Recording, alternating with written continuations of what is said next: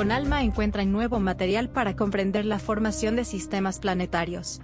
Usando datos de ALMA, un equipo de investigación descubrió que la abundancia de diferentes especies moleculares varía significativamente alrededor del sitio donde se encuentran los planetas.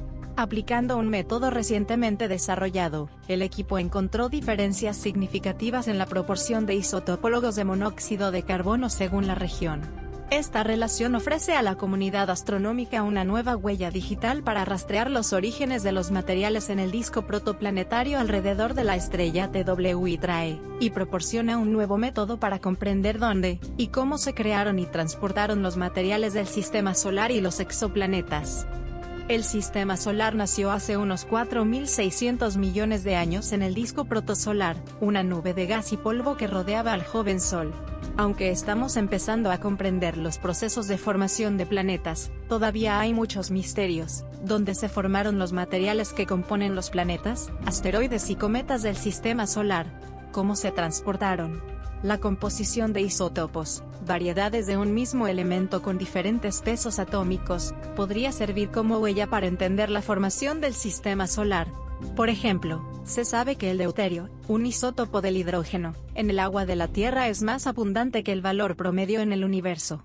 Además, el hielo en las nubes moleculares, donde nacen las estrellas, también tiene una mayor abundancia de deuterio.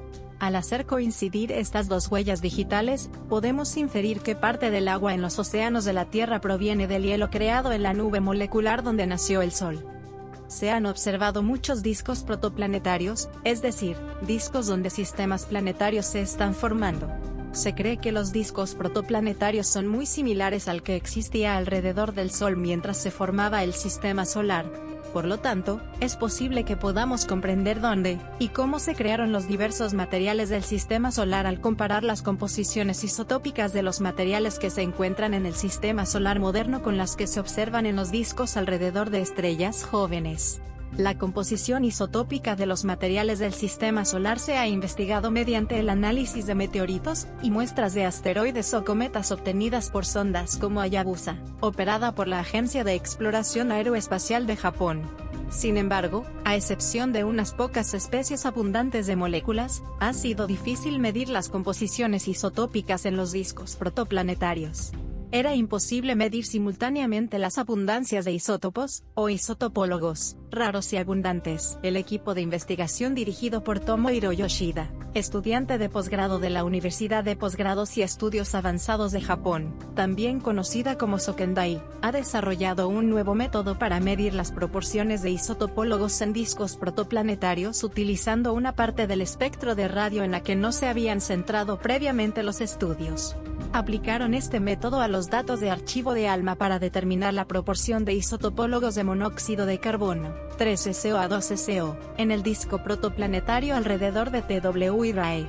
El objeto en estudio es un disco protoplanetario relativamente antiguo.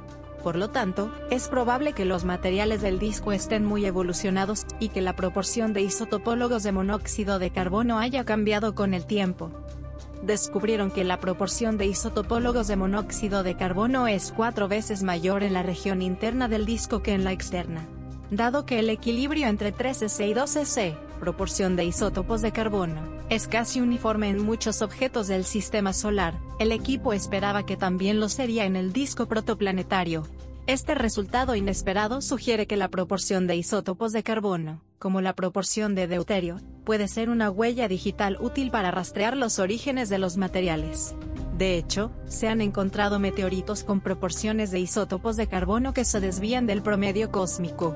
Las observaciones recientes de atmósferas exoplanetarias también sugieren que algunos planetas tienen abundancias altas de 3SO mientras que otros tienen cantidades bajas.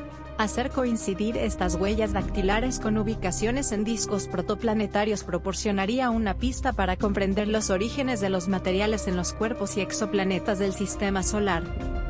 Vamos a investigar qué factores son responsables de estas variaciones de la proporción isotópica en el disco protoplanetario alrededor de TW Hydrae. Nuestro objetivo es explorar los orígenes materiales del sistema solar y los sistemas exoplanetarios comparando los resultados de muchos discos protoplanetarios, exoplanetas y meteoritos. Dice Tomohiro Yoshida, autor principal de este estudio.